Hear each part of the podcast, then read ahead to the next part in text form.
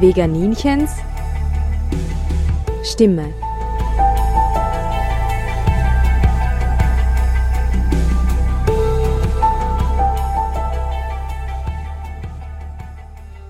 Hallo Welt, hier spricht das Veganinchen.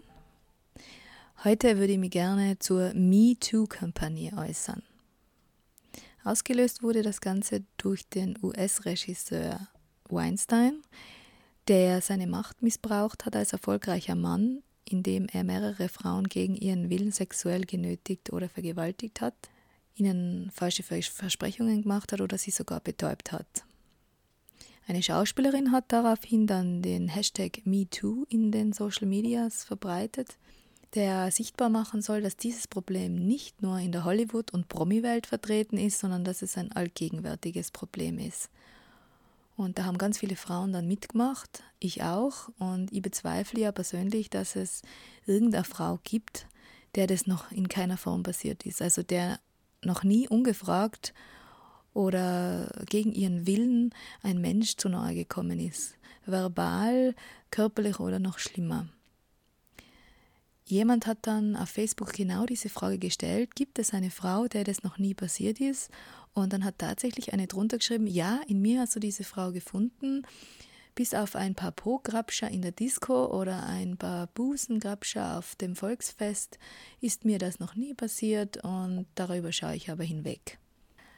Da war ich schon ein bisschen perplex, wo ich das gelesen habe, weil ich finde nicht, dass man über sowas hinwegschauen kann. Es wird einem sehr wohl eingebläut als Mädchen.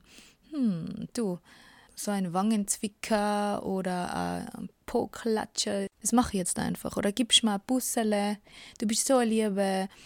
Oder, ups, Entschuldige, ich habe dich da berührt. Oder, ma, dein Busen, der gefällt mir aber. Hm, da würden mir schon Sachen einfallen. Das sind Dinge, die passieren, das sind noch harmlose Dinge, die passieren und es wird einem gesagt, ja, jetzt sei doch nicht so zimperlich, jetzt tu nicht so. Das ist doch ganz normal, sei doch froh, dass die Menschen die so lieb finden. Natürlich, ich bin zimperlich. Ich war sehr zimperlich immer schon und bin zimperlich. Ich habe eine Schutzhülle um meinen Körper gebaut, habe ich schon immer gehabt und verteidigt. In der Jugend war das nicht cool, habe hab ich ja sehr damit gehadert, dass ich mir gedacht habe, du ziehst die eigentlich schon, im Gegensatz zu vielen anderen bei mir ist einfach nichts, nichts mir nahe gekommen, wenn es nicht das Liebe war. Und rückblickend bin ich da sehr, sehr, sehr stolz drauf, dass ich so war. Auch wenn ich sehr uncool war. Aber ich kann mir nach wie vor nicht vorstellen, dass mir jemand nahe kommt, ohne dass es einfach aus Liebe passiert und ich das damit auch zulasse.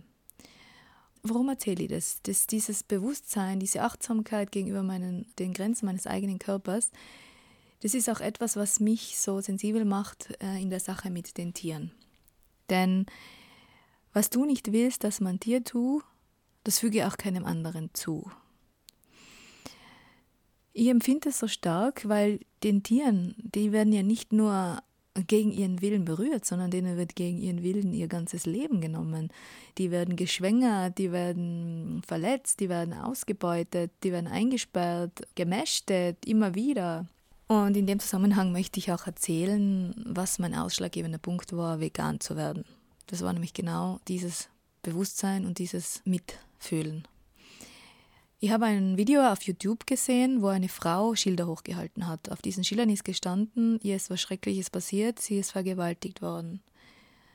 Sie ist aus dieser Vergewaltigung dann schwanger gewesen und hat sich trotzdem auf das Kind gefreut. Sie hat es neun Monate in sich getragen, hat es dann unter Schmerzen zur Welt gebracht und es ist ihr dann direkt nach der Geburt weggenommen worden. Und es hat nichts genützt, dass sie sich gewehrt hat und geweint hat. sie hat es nie wieder gesehen.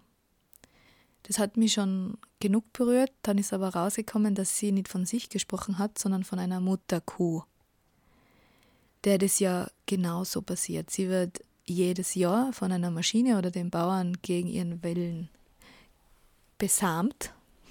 Dann ist sie genau wie wir neun Monate schwanger und dann wird es ihr sofort weggenommen und das Kalb wird irgendwo anders hingebracht, damit jemand anderer, eine artfremde Spezies, nämlich der Mensch, die Milch trinken kann. Anschließend waren auch noch so Bilder, wie das Kalb verladen wird auf so einen Traktor und die Kuh verzweifelt hinterherläuft und schreit. Und das hat mich, das hat mich so berührt und nach wie vor berührt mich das so sehr, dass ich ähm, da tagelang nur geheult habe und gesagt habe, ich kann nicht mehr, ich kann nicht mehr vegetarisch leben, es ist inkonsequent, es ist unfair. Ich fühle das alles als Mutter, die selber schwanger war und jemanden das Leben geschenkt hat und als Frau, die sich vorstellen kann, wie demütigend es ist, ja, es ist eigentlich, es ist eigentlich unvorstellbar für mich, wie das ist, wenn man gegen seinen Willen als Gebärmaschine benutzt wird. Ich kann es mir ehrlich gesagt nicht vorstellen, aber ich kann mir das, das Ausmaß des Leids vorstellen. Und deswegen habe ich dann sofort bei jeder Entscheidung am Regal mir gedacht, die Schokolade und der Käse sind es nicht wert. Die sind es einfach nicht wert, dass diese Tiere leiden müssen für meinen kurzen Genuss. Es ist nicht wert, dass sie eingesperrt werden, dass sie geschwängert werden, dass es ihnen weggenommen wird, dass die Kälber abgekarrt werden. Niemals ist es, ich bin niemals so viel wert, mein Genuss ist niemals so viel wert, so viel mehr wert als das andere Leben. Und es ist nicht nur so, dass diese Dinge in irgendwelchen großen Fabriken in den USA passieren. Es passiert auch bei uns in den Tiroler Bergen, wo vermittelt wird, juhu, unsere Kühe springen fröhlich auf der Weide und die Kälber mit ihnen. Nein, ich erlebe es täglich, dass ihnen auch die Kälber weggenommen werden und dann in Plastikboxen vor dem Stall abgestellt werden. Ich höre sie sich gegenseitig rufen. Also die Mutterkuh äh, Mut und das Kalb Mut zurück. Und ich habe die, die Bauern auf das angesprochen und sie meinen, ja, die dummen Kühe. Die checken das gar nicht. Die checken das auch nicht, wenn die Kälber dann die männlichen auf die Transporter geladen werden und weggebracht werden. Wer kann mir denn das erzählen, dass eine Mutter das nicht kapiert, dass ihr direkt nach der Geburt das Kind weggenommen wird, dass ihr das nicht einmal erlaubt wird, dass sie es abschlecken darf, dass sie es kennenlernen darf? Wer kann das mit Sicherheit sagen und wer entscheidet das, dass das okay ist? Da ich mich als Käufer dieses Leids in der Entscheiderrolle gesehen habe, habe ich damit aufgehört. Natürlich haben die Emotionen das geleitet und die Vernunft dann bestätigt. Aber es ist nach wie vor die beste Entscheidung, die ich habe treffen können.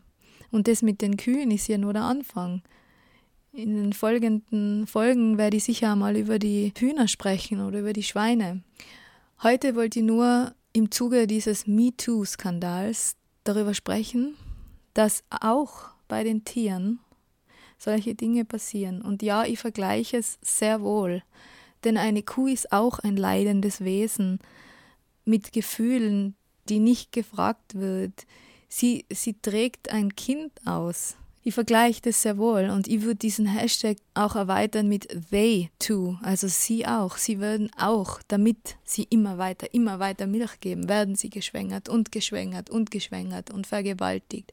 Oder wie nennt man das, wenn etwas passiert am Körper, das man nicht will? Für mich ist es Vergewaltigung, wenn jemand oder irgendwas in einen Körper eindringt, das man nicht möchte. Und das ist einfach nicht gerechtfertigt, indem man sagt, ja, ich brauche aber meinen Käse oder ich brauche mal Schokolade. Vegan zu werden war eigentlich eine der besten Entscheidungen meines Lebens. Ich bin nicht mehr Teil des Problems, sondern Teil der Lösung. Ich kann den Tieren zwar immer noch nicht in die Augen schauen und ihnen sagen, es ist alles gut. Ich schaue immer noch in ihre Augen und sage, es tut mir sehr leid, es tut mir sehr leid, was passiert ist. Es ist ein unglaubliches Verbrechen. Ich kann es gefühlt nicht aufhalten, aber ich probiere es. Ich probiere es wirklich. Und wenn ich auf diese Fotos schaue, es gibt Menschen, die fotografieren die Kühe und Schweine kurz bevor sie abgeladen werden vor dem Schlachthaus. Dann bin ich wirklich am Verzweifeln. Aber ich kann zumindest ehrlich in die Augen der Tiere schauen, die mir begegnen und die leider auch alle so ein Schicksal haben und ihnen sagen, ich mache nicht mit, ich bringe dir Ehrlichkeit und Liebe gegenüber und ich mache nicht mit. Es ist schön zu sehen, dass immer mehr Menschen das bewusst wird, was da passiert und dass sich immer mehr Menschen da auch davon abwenden, wenn auch viele aus gesundheitlichen Gründen, weil jetzt eben auch durchsickert in den letzten Jahren, dass Milch eigentlich im Gegenteil nicht so gesund ist, wie immer propagiert wird, sondern dass sie eigentlich für sehr viele körperliche Beschwerden verantwortlich ist. Es tut sich was, es ist spürbar und es ist ein bisschen Hoffnung da. Aber trotzdem ist es sehr wichtig, finde ich, dass man darüber spricht, Menschen aufklärt. Es gibt wirklich Menschen, die denken, dass Kühe von selber Milch geben. Und Wissen ist ganz wichtig, Information ist ganz wichtig. Damit verabschiede ich mich. Bis zum nächsten Mal, eure Christina.